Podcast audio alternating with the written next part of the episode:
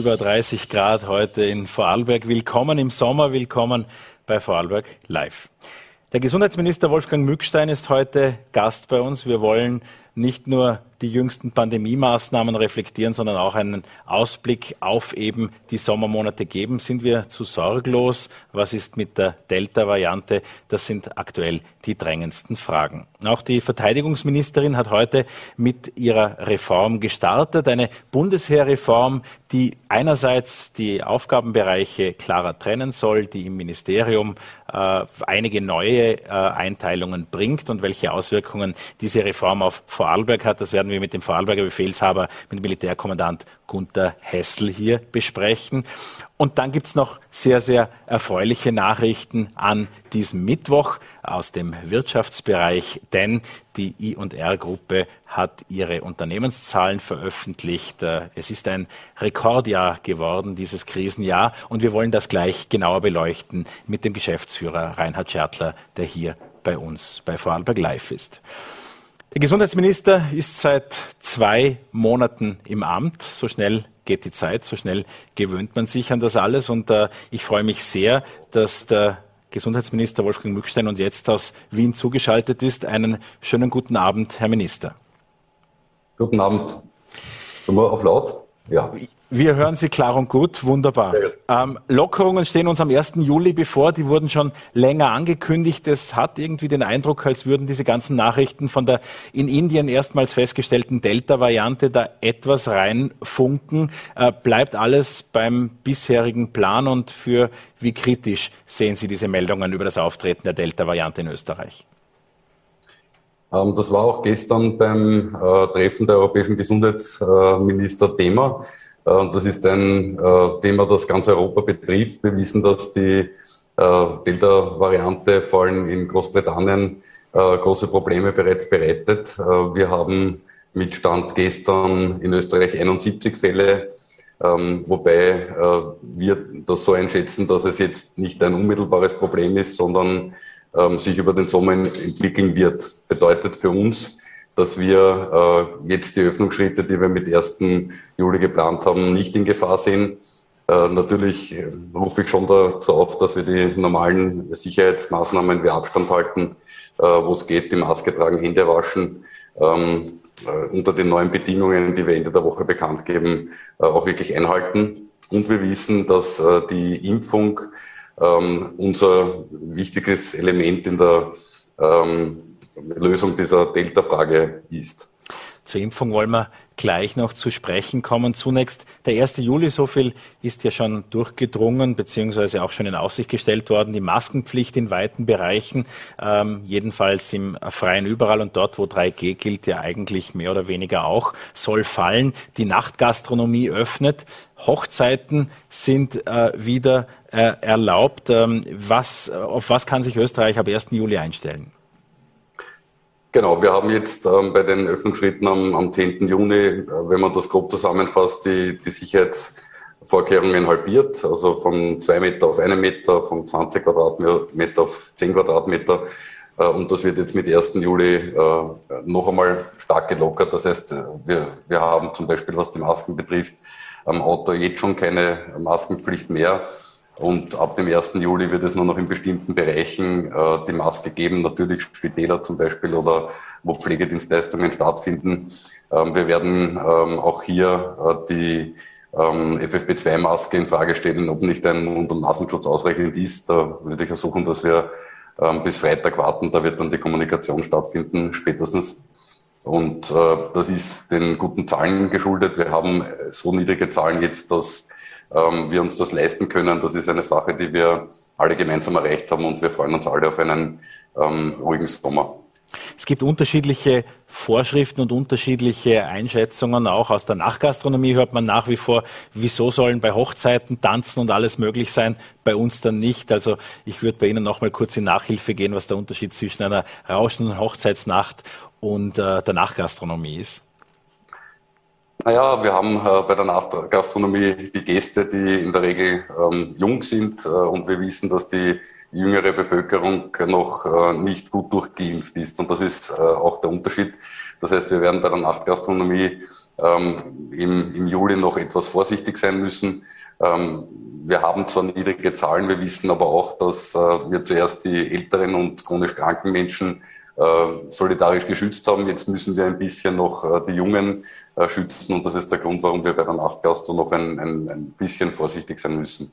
Im vergangenen Sommer, da war dieses schnelle Signal, dass eben die Masken abgelegt werden können, übrigens auch im Lebensmittelhandel und an allen anderen Stellen ja auch so irgendwie die verklausulierte Nachricht, die Pandemie ist vorbei und wie haben wir uns getäuscht? Äh, wird diesen Sommer die Maske im Lebensmittelhandel beispielsweise fixer Bestandpunkt bleiben?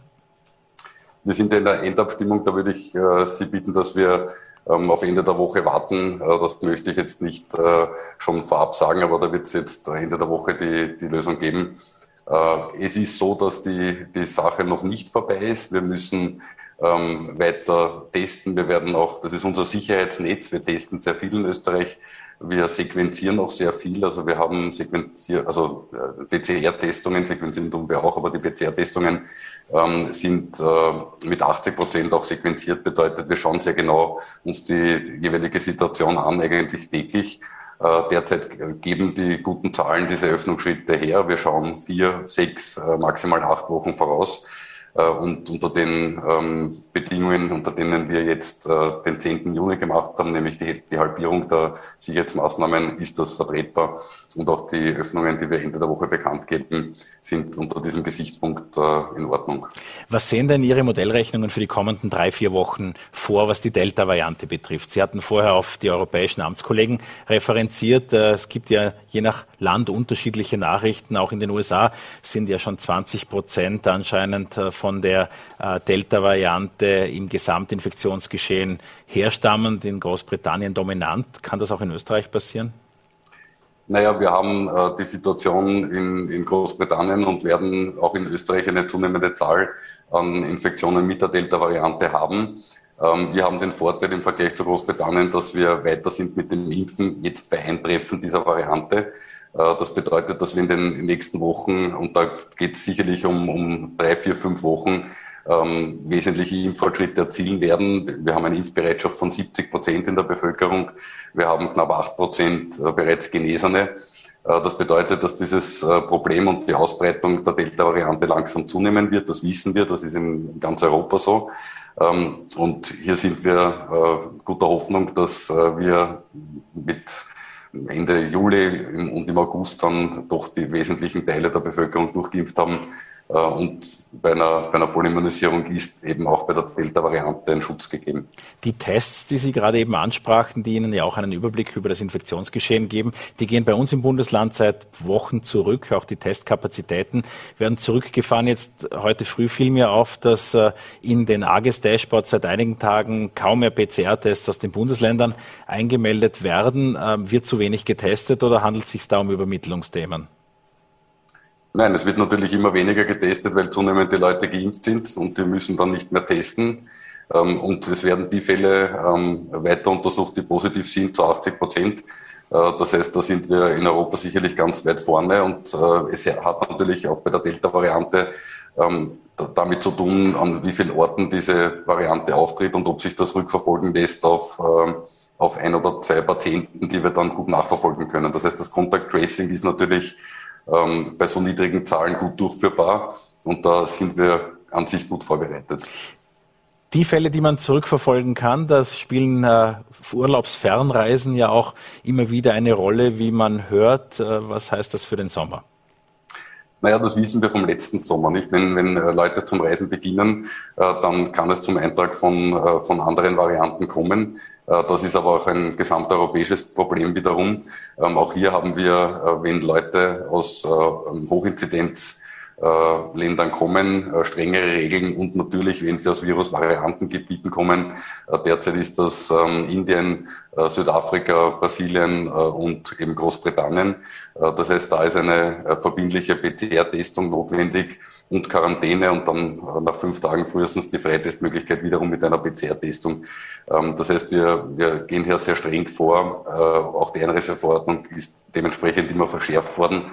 Äh, und trotzdem wird es natürlich im Sommer durch die Reisebewegungen ähm, auch zum Eintrag von, von ähm, neuen Variationen kommen können. Darauf müssen wir vorbereitet sein. Und deswegen haben wir auch dieses Sicherheitsnetz mit den Testungen und den darauf folgenden Sequenzierungen. Die Ampelkommission rät ja auf Herbst, die Testtätigkeit stärker wieder zu intensivieren, vor allem im PCR-Bereich. Da ist die Schule angesprochen, die bisher österreichweit äh, mit den äh, Antigentests äh, sehr stark operiert und die sollen auf Gurgeltests umgestellt werden. Wie sehen Sie diese Umstellung derzeit auf uns zukommen? Ja, was die, die, die, Schulkinder betrifft, da können wir zum einen jetzt nach der EMA-Zulassung äh, und auch der, der, der, Empfehlung des Nationalen Impfgremiums auch die 12- bis 15-Jährigen impfen. Das ist eine, eine neue Sache, die äh, wir so früh noch vor einigen Wochen nicht erwartet haben. Das ist gut. Äh, zusätzlich zu den 70 äh, Prozent, circa 70 Prozent der Bevölkerung, die sich impfen lassen will. Und es wird natürlich wesentlich davon abhängig sein im, im September, wenn die Schulen wieder öffnen, ähm, wie viel der Prozent der Gesamtbevölkerung bereits durchgeimpft ist und wie viele 12- bis 15-Jährige wir geschafft haben zu impfen. Weil bei den äh, ganz Kleinen bis acht bis zehn Jahren, äh, da glaube ich nicht, dass eine Impfung äh, notwendig sein wird. Das heißt, wenn, wenn wir den, äh, die Altersgruppen ab zwölf äh, gut durchgeimpft haben, dann geht natürlich auch das Testen zurück, dann macht das Testen dort auch keinen Sinn. Aber wenn getestet wird, vor allem natürlich bei symptomatischen äh, Patienten, äh, dann ist eine PCR-Nachtestung und das funktioniert eben mit dem Google-Test äh, besonders gut angezeigt. Die von Ihnen angesprochenen Impfungen von Jugendlichen, auch Kindern, haben ja zuletzt in Deutschland für einige Diskussionen aufgrund der Empfehlung der Impfkommission der dortigen geführt, eben vorerst nicht die Jüngsten äh, impfen lassen zu wollen. auch der Vorarlberger Arbeits Arbeitskreis fürs Vorsorge und Sozialmedizin, hier bekannt unter AKS, hat, sie, hat ja einiges äh, an, an Aufsehen ausgelöst, als es die Empfehlung gab, zuzuwarten. Es gäbe zu wenig Daten. Welche Argumente haben Sie im Petto? Naja, wir haben jetzt in, in, äh, in den USA in, äh, und auch in Kanada fast 700.000 Kinder und Jugendliche, die bereits geimpft sind. Wir haben eine Zulassung der EMA, der Europäischen Behörde. Wir haben eine Zulassung des äh, Nationalen Impfgremiums oder eine Empfehlung auch der Fachgesellschaften. Das muss man auch sagen. Also auch die Kinderärzte empfehlen das. Ähm, das heißt, es ist ein sicherer Impfstoff. Da, da, davon gehen wir fix aus. Das ist so. Ich habe eine Tochter mit zwölf Jahren und eine mit 15 und, und ich werde beide, sobald das geht, ähm, impfen lassen. Das heißt, es ist ein sicherer Impfstoff äh, und ich, ich glaube, dass diese ähm, Altersgruppe zwischen 12 und 15 äh, schon geimpft werden sollte. Freiwillig natürlich ähm, und äh, auch nach Rücksprache mit den Eltern. Da gehört auch viel Aufklärungsarbeit natürlich dazu. Herr Minister, meine Töchter sind noch etwas jünger. Äh, die wären in dem Alter, das dann zukünftig zugelassen ist. Sie sagten jetzt gerade eben, es wäre nicht notwendig, äh, jüngere Kinder impfen zu lassen. Das werde ich jetzt am Familientisch abends wieder klären müssen. Naja, das wird auch davon abhängig sein, wie viele ähm, Menschen wir bis Ende August geimpft haben werden. Ähm, das heißt, äh, ob wir wirklich, äh, auch wenn es zugelassen ist, einen acht- oder einen sechsjährigen impfen, äh, das werden dann die Experten uns zu dem Zeitpunkt empfehlen. Ob das notwendig ist, ich jetzt, das ist eine persönliche Meinung als, als, als praktischer Arzt, glaube ich nicht, dass es notwendig sein wird. Warum ist der Impffortschritt in Österreich eigentlich so unterschiedlich? Während in Vorarlberg tatsächlich schon 12- bis 16-Jährige geimpft werden, gibt es in Wien nach wie vor Berufsgruppen, wo man der 45-jährigen Grenze umeinander schraubt aktuell. Impfen ist Landessache. Das war ein Wunsch der Länder, dem ist entsprochen worden. Das heißt, der Impfstoff wird bis auf ein kleines Bundeskontingent, was äh, das Gesundheitsministerium verwaltet, äh, nach Köpfen aufgeteilt auf die Länder. Das, da sind die Impfkoordinatoren sehr eng integriert. Äh, das läuft sehr fair ab und die Länder entscheiden dann selber ähm, schon grundsätzlich nach einer Alterspriorisierung und auch nach, der Priorisierung nach, nach Vorerkrankungen wie sie impfen oder wo sie zuerst impfen. Das heißt, ähm, das betriebliche Impfen ist in der Phase 3 jetzt dazu gekommen. Ähm, da entscheiden äh, Länder unterschiedlich, dass sie die großen Firmen zuerst impfen, was eine sehr hohe Compliance hat, das muss man sagen. Das heißt, wenn die ganze Firma geimpft wird, dann ist natürlich, werden auch oft äh, Jüngere, die sich denken, für mich ist es eh nicht gefährlich, auch gleich mitgeimpft. Und das ist, glaube ich, jetzt ganz wichtig, weil in den Köpfen von, von vielen Menschen ist noch äh, die, die, die Regel, die wir vor einem Jahr gehabt haben, ähm, unter 65 ist es nicht gefährlich drinnen. Das ist aber eben bei der jetzig, äh, jetzigen Variante nicht der Fall. Es gibt das Long-Covid-Syndrom, das wissen wir, das betrifft auch Jüngere, äh, das betrifft auch Kinder. Äh, das bedeutet, ähm, wir müssen schauen, dass wir rasch möglichst viele durchimpfen. Das war auch gestern äh, die Aussage von der äh, Kommissarin bei dem EU-Gesundheitsministerinnenrat, impfen, impfen, impfen, hat sie gesagt. Und das ist ähm, jetzt ein, ein, die Herausforderung überall. Überall kommt die Delta-Variante langsam, ähm, aber sie kommt und je schneller wir mit dem Impfen vorankommen, desto sicherer sind wir dann am Ende. Wie gehen Sie denn davon aus, dass es im Herbst aussehen wird? Äh, während jetzt einige und viele in Vorarlberg noch auf die zweite Impfung dann eben warten und dann in den Sommer gehen werden, äh, gibt es ja doch im Hintergrund Vorbereitungen, dass gegebenenfalls eine Auffrischungsimpfung notwendig sein wird im Herbst, ein sogenannter Booster-Shot. Gehen Sie davon aus, dass die Corona-Impfung jetzt zumindest in diesem Jahr äh, sowas wird wie eine jährliche Grippeimpfung? Naja, da muss man unterscheiden, die, die Auffrischung äh, vom jetzigen Impfstoff, die ist frühestens nach, nach neun Monaten fällig. Bedeutet, wenn wir äh, im Wesentlichen im Jänner angefangen haben zu impfen, äh, dann werden die ersten Auffrischungen ähm, erst im Oktober der Fall sein. Das ist quasi die Auffrischung des Impfstoffs, der derzeit in, in Österreich erhältlich ist. Das, äh, die zweite Sache ist ein neuer Impfstoff, der kommt. Wir haben ja ähm, große Impfstoffmengen für, für 2022 und 2023 bereits gekauft oder die EU hat gekauft und wir beteiligen uns daran. Ähm, und da sind auch schon Impfstoffe enthalten, die eventuell neue Virusvarianten haben. Äh, und da wird so sein, dass natürlich äh, wiederum die, die älteren und chronisch Kranken zuerst auffrischen sollen. Äh, und das ist die Einschätzung, dass es sehr wohl so sein wird in den nächsten Jahren, dass das ähnlich wie bei der Influenza eine zum Beispiel jährliche Auffrischung braucht. Bei den Jüngeren wird es früher oder später so sein, dass das ein, auch ähnlich einer, einer anderen Virusinfektion so ist, dass ich dann einmal im Jahr halt Corona bekomme. Also wenn ich es oft genug hab, gehabt habe, äh, oder oft genug äh, geimpft worden bin, dann kennt der Körper das Virus und dann ist es halt eine Infektionskrankheit, äh, eine schwere Infektionskrankheit, die aber nicht zu einer ähm, Spitalspflichtigkeit führt. Und das ist derzeit die Einschätzung. Das heißt, Sie rechnen mit einer verstärkten Impftätigkeit weiterhin und auch der Möglichkeit, dass uns weitere Wellen im Herbst erspart bleiben. Es ist nicht ausgeschlossen, dass es auch im Herbst eine, eine kleine Welle gibt. Das ist die jetzige Einschätzung. Äh, wenn die Delta-Variante sich langsam über den Sommer ausbreitet. Ich erwarte mir da kein explosionsartiges Wachstum, aber eine stetige Zunahme. Ähm, und wir haben äh, die Möglichkeit jetzt rein von den Impfstoffdosen, die wir bekommen, das sind äh, doch im, im Juni, also im Juli, August, September ähm, pro Monat knapp drei Millionen Dosen, die da kommen, dass wir Ende August oder bis Mitte September jedenfalls ähm, eine, eine Vollimmunisierung zustande bringen.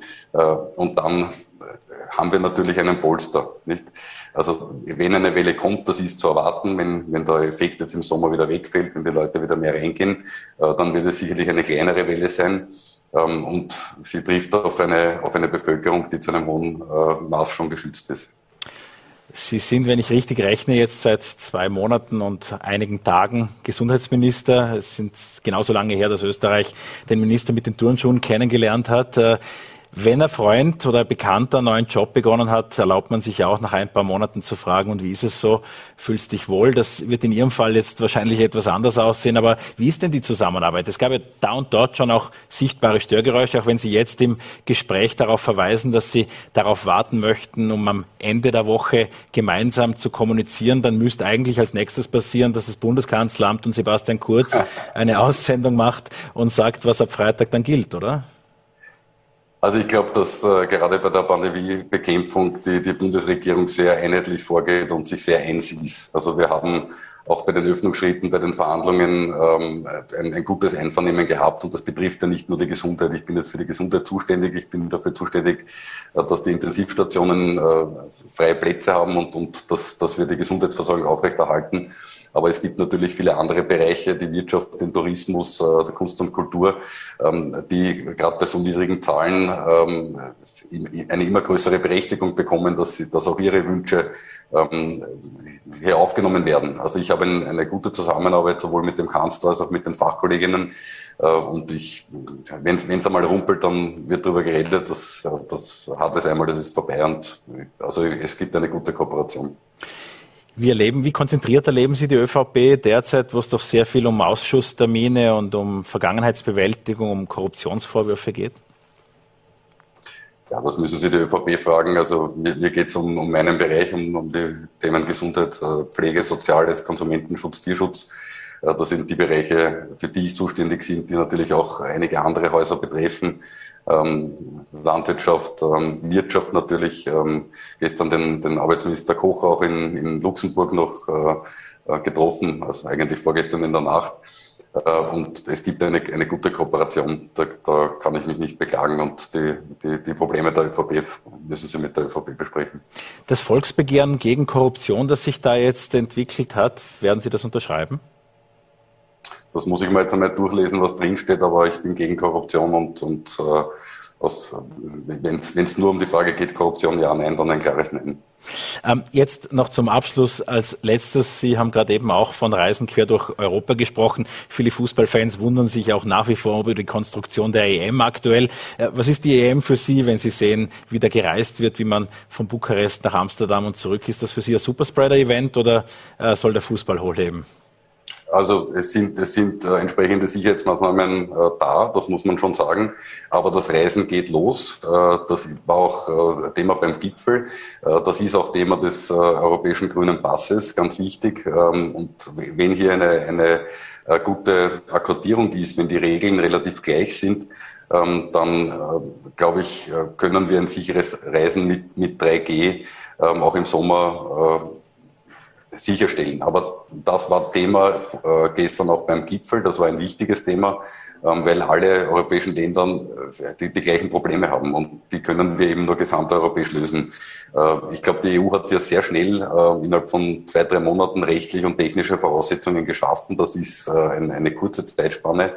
Und es war eine gute Stimmung gestern.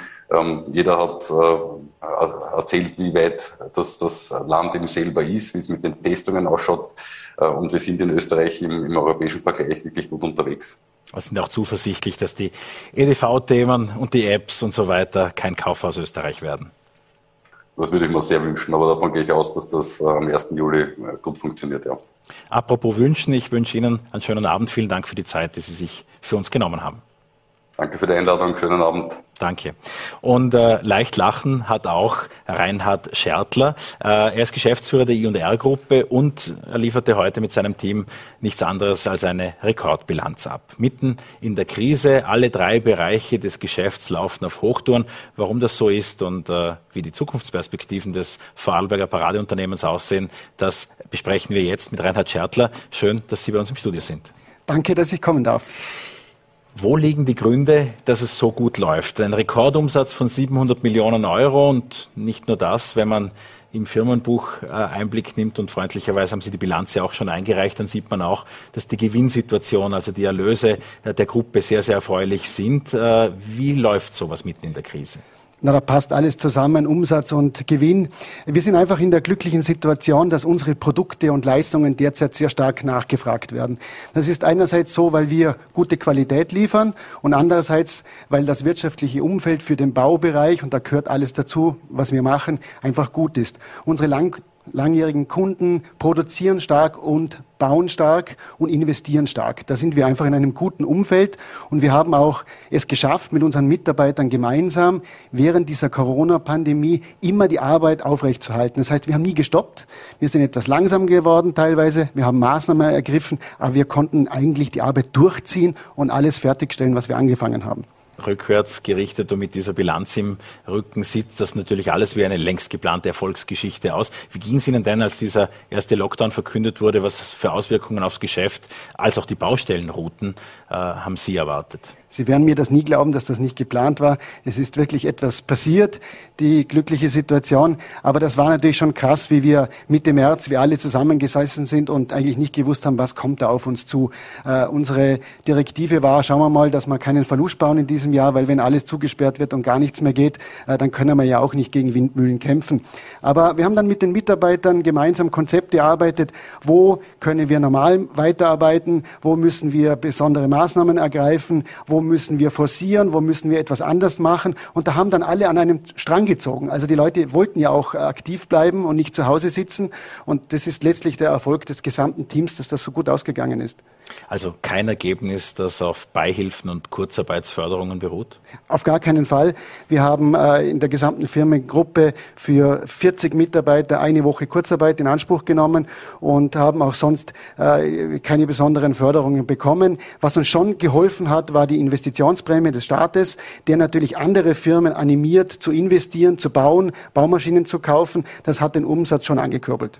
Also das heißt, dass im Baumaschinenbereich etwas Ähnliches zu beobachten war, wie es auch bei normalen Laptops oder vielen Büroartikeln war. Viele Firmen haben investiert. Haben Sie selbst auch die Investitionsprämie genutzt für bei Ihnen geplante Investitionen? Ja, natürlich. Äh, die war ja da für alle und äh, wir haben schon seit Jahren die Pläne gewälzt für ein zweites Bürogebäude in Lauterach für 60 Mitarbeiter und haben dann gesagt, na jetzt ist der richtige Zeitpunkt, jetzt äh, realisieren wir das, hatten den Baustart letzte Woche und werden das jetzt umsetzen. Wir werden auch noch eine, weit, eine weitere Erweiterung in Lauterach machen bei der Firma Huppenkotten, wo zusätzliche 45 Arbeitsplätze entstehen. Da investieren wir 6,5 Millionen Euro in den Standort Lauterach. 6,5 Millionen Euro, die 100 zusätzliche Arbeitsplätze, einen richtigen Campus äh, dann auch schaffen. Beschreiben Sie doch mal, wie das, das Angesicht von I&R in Lauterach verändern wird.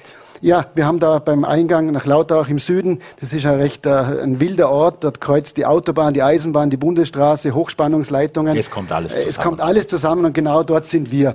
Und äh, der Standort war also nicht prädestiniert für eine Premiumlage, aber wir haben so sukzessive die Baumaschinen dort äh, situiert. Dann sind wir mit dem Bürohaus aus Lauterach vom Zentrum ausgezogen, haben unser neues Bürohaus dort gebaut, den Bauhof dort gemacht und nun sind da zu Einzelgebäude und das wollen wir zu einem Campus zusammenführen, wo die Mitarbeiter äh, die Möglichkeit haben, Pausen zu machen in Grünräumen, wo ärztliche Versorgung für die Mitarbeiter stattfindet. Wir planen auch eine Kinderbetreuung, eine Kleinkinderbetreuung zu machen, äh, wo äh, Mittagstisch stattfindet. Kurzum, wo sich die Mitarbeiter wohlfühlen und auch vielleicht nach der Arbeit sich noch gerne aufhalten. 1000 Mitarbeiter, 800 davon in Vorarlberg, glaube ich, ungefähr waren so die letzten 1200 sind das. Also die zeigen weiterhin auf Wachstum. Was ist da in den kommenden zwei, drei Jahren zu erwarten? Ja, also äh, diese starke Steigerung mit fast äh, 14 Prozent pro Jahr, wie wir es in den letzten äh, sieben Jahren gehabt haben, wir haben uns ja vom Umsatz her in sieben Jahren verdoppelt und auch die Mitarbeiteranzahl verdoppelt, das wird es jetzt die nächsten Jahre nicht mehr spielen. Wir rechnen im laufenden Wirtschaftsjahr aber jedenfalls mit einem gleichbleibenden Umsatz, was ja auch super ist für uns. Und und weiter können wir nicht schauen. Also was in zwei, drei Jahren ist, äh, das weiß natürlich niemand. Aber derzeit sind die Auftragsbücher voll. Die Nachfrage ist sehr groß. Und wir sind da eigentlich sehr optimistisch, dass das jetzt mal die nächsten zwölf Monate so weitergeht. Da muss man beim auch Immobilienentwickler gut zuhören. Es war keine Premiumlage, hat er vorher gesagt. Das schließt nicht aus, dass es jetzt eine Premiumlage ist, weil man es entwickelt hat. Ich spreche über viele äh, Orte, auch in Vorarlberg, wo natürlich Grund und Boden ein immer knapperes Gut wird, wo sich mehrere Immobilienentwickler auch um die verfügbaren Quadratmeter äh, zoffen. Sie entwickeln auch im süddeutschen Raum Projekte, wo ganze Stadtviertel äh, entwickelt werden. Was unterscheidet den süddeutschen Raum von Vorarlberg? Naja, in Süddeutschland gibt es nicht das klassische Baugrundstück, wo man 20 Wohnungen bauen kann.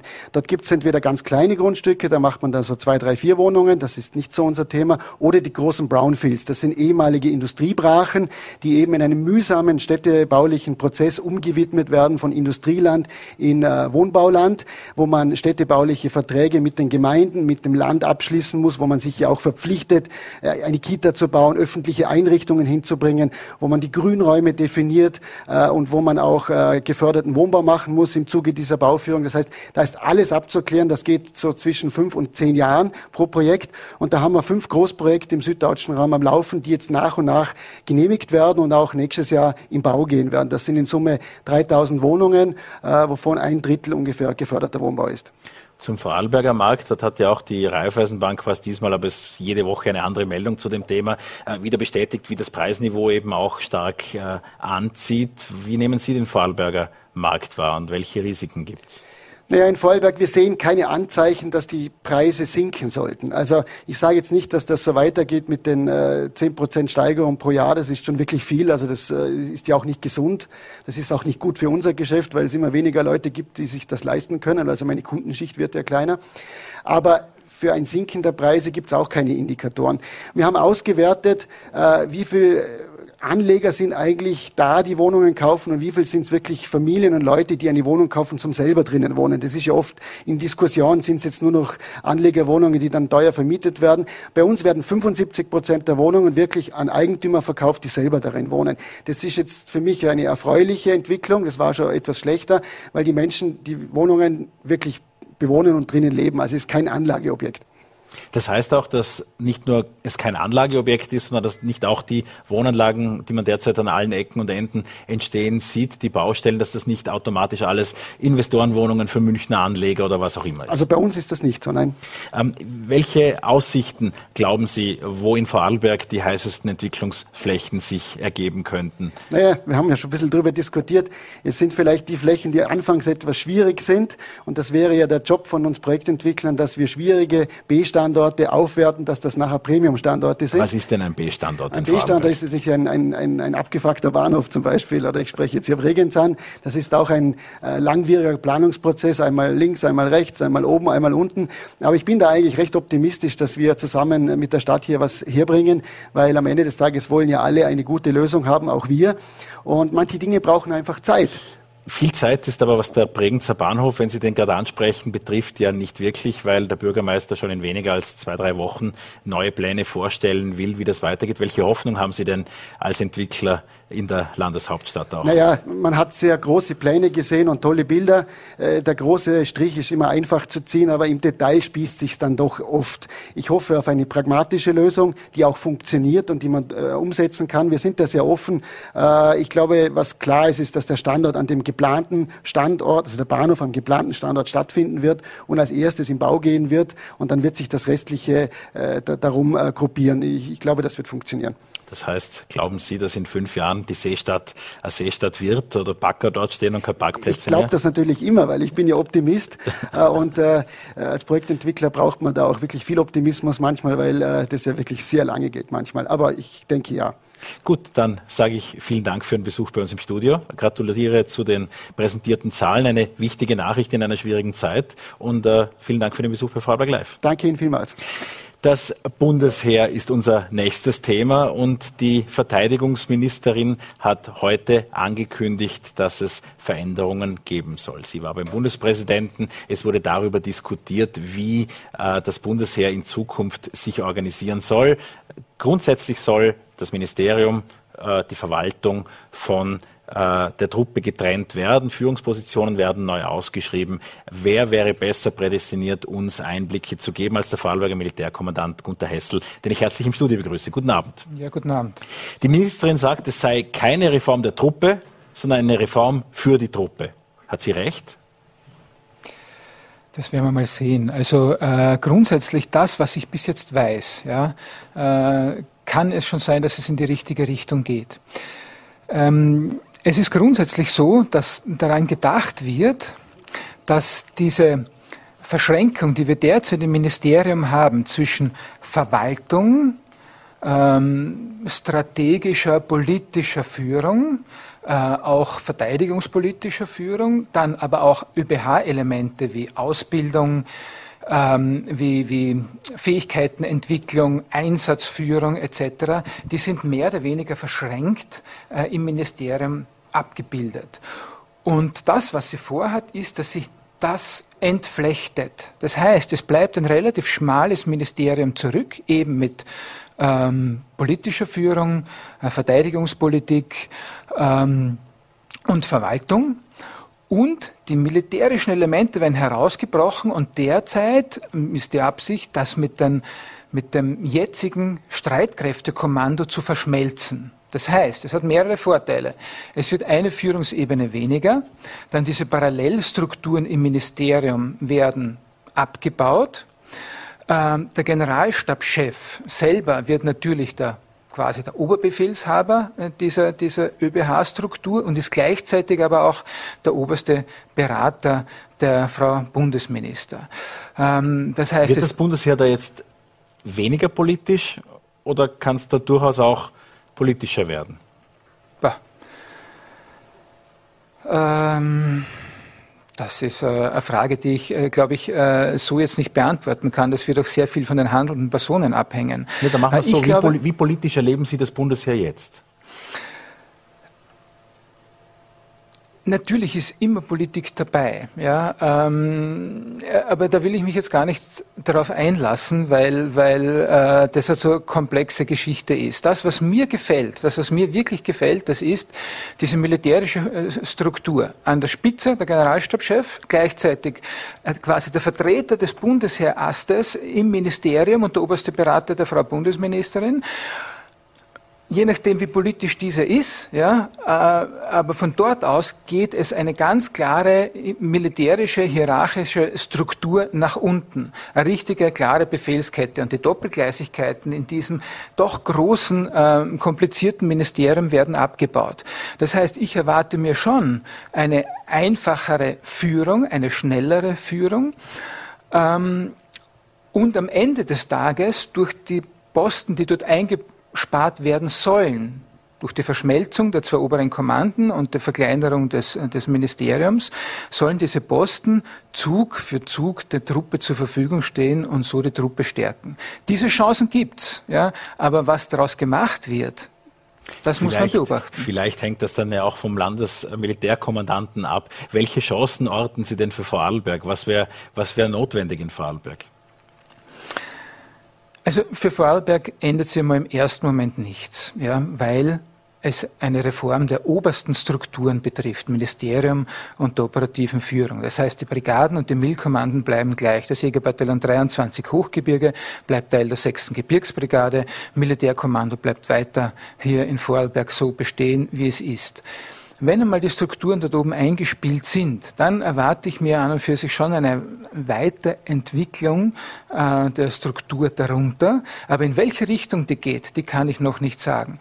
Derzeit sind wir recht gut aufgestellt und wir warten dann auf die neuen Impulse, die es braucht äh, für das neue Bedrohungsszenario. Wir haben ja schon öfters darüber gesprochen, die Bedrohung ändert sich. Wir erwarten nicht mehr äh, den Angriff eines äh, klassischen Feindes aus dem Nachbarstaat, sondern wir müssen nicht mehr in einer Abwehroperation, sondern in einer Schutzoperation gegen Bedrohungen aus dem Inneren heraus, die sich aus dem Inneren heraus über subkonventionelle Kräfte entwickeln, reagieren und einsatzfähig sein. Und da muss man viele Initiativen starten. Sie haben gerade eben das, äh, die, die Bataillone und, und, und vor allem Blutesch auch als Standort angesprochen. Hinter uns in dem wunderschönen Bild auf Bregenz-Hinab ist ja auch die Kaserne äh, zu sehen, ähm, beziehungsweise gerade ruchbar in der Nähe. Ähm, Immobilienentwickler schauen ja auch immer wieder auf das Kasernengelände mit äh, ganz äh, gierigen Augen ab und so. Wie sicher ist es denn, dass dieses Gelände militärisch bleibt und äh, Teil des äh, Bundesheers? aus meiner Sicht ganz sicher. Ja, das ist eine Bundesimmobilie. Ähm, die Militärkommanden, es gibt immer Signale, dass man eher die Militärkommanden stärken will. Äh, wir brauchen in Vorarlberg mindestens zwei Standorte. Eines eher hier in Bregenz im Norden, äh, Bregenzer Waldregion und der andere äh, Standort da im, im, im Bereich Blutesch zwischen Bludenz und Feldkirch. Das ist strategisch ganz klug gewählt und sich auf eine zu konzentrieren ist ein No-Go. Aus meiner Sicht ist das nicht diskussionswürdig. Sie haben vergangene Woche zwei Elektroautos in Empfang genommen in Vorarlberg und die auch gleich ausprobiert. Äh, aber der Fuhrpark des Heeres, das wird eine Petitesse, eine Kleinigkeit sein.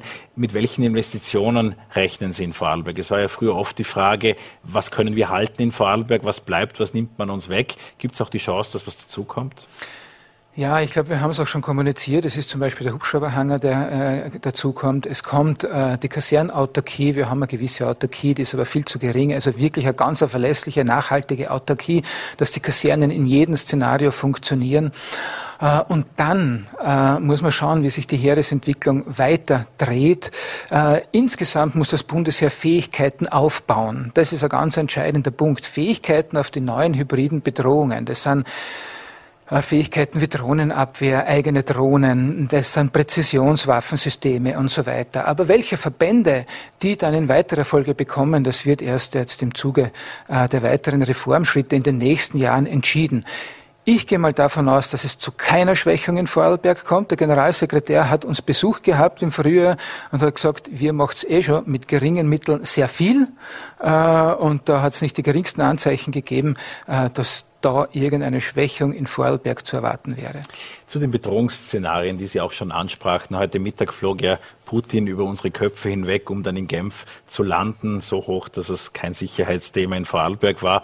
Äh, aber äh, auch das Bedrohungsszenario, das Putin und Biden in Genf besprechen, äh, Cyberattacken, auch Themen, die mit klassischer Kriegsführung dann doch, Abrüstung natürlich auch und Aufrüstung wohl auch, aber es sind die Cyberthemen dazugekommen. Ähm, welche Bedrohungsszenarien in Vorarlberg halten Sie für wahrscheinlich? Auf welche Bedrohungsszenarien richtet sich das Bundesheer aus? Wenn Sie von hybriden Gefahren sprechen, ist das ja auch ein Fachterminus, der weiten Teilen der Bevölkerung wenig sagt.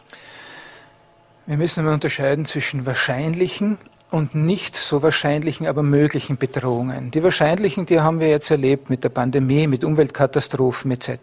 Das sind fürs Bundesheer subsidiäre, also untergeordnete Aufgaben, die wir vom Gesetzesher natürlich auch machen, machen müssen und auch gerne machen, aber wir müssen uns auch auf mögliche Bedrohungen, die vielleicht oder Gott sei Dank derzeit nicht so wahrscheinlich äh, sind, äh, vorbereiten. Das sind diese sogenannten hybriden Bedrohungen, die im Zuge einer Schutzoperation äh, begegnet werden sollen. Und diese hybriden Bedrohungen sind Bedrohungen, die eben aus eher aus, aus dem Untergrund kommen. Das sind subkonventionelle Kräfte, die nicht so organisiert sind wie vom, von einem Nachbarstaat oder von einem Staat, äh, sondern da, da, da gibt es vielfältige Szenarien, die sich entwickeln können, zum Beispiel im Zuge einer Wirtschaftskrise, einer Krise insgesamt, äh, Radikalisierung von Bevölkerungsteilen also und so weiter. Und das führt dann in weiterer Folge zu, zu, zu Attacken aus dem Untergrund wie Terror, wie Angriffe auf kritische Infrastruktur, auf, auf, auf ähm,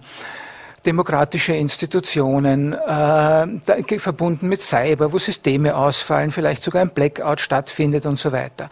Grundsätzlich im Einzelnen sind das Aufgaben natürlich der Polizei, aber in dem Moment, wo es eine gewisse Dimension erreicht, und wir haben das in Wien gesehen, ein Einzelner, was der alles angerichtet hat, und welche welche, welcher enorme Einsatz da ausgelöst wurde. Das heißt, es äh, bekommt bald eine Dimension, die durch die Polizei alleine nicht mehr zu bewältigen ist. Und dann braucht es auch das Bundesheer und die dann auch äh, entsprechend in einen Kampf gehen kann und die auch, äh, die, die Kräfte, die auch in der Lage sind, unsere kritische Infrastruktur und unsere Bevölkerung zu schützen. Zum Pandemieeinsatz, der das Bundesheer auch in Vorarlberg sicherlich in den vergangenen 14 Monaten am meisten äh, gefordert hat. Wie würden Sie da den Stand der Lage beurteilen? Ist das auf Null zurückgegangen oder sind da weiterhin Einsätze notwendig? Das ist praktisch auf Null zurückgegangen. Ich bin da sehr, sehr froh, dass man mit der Landesregierung hier sehr gut kooperieren konnte.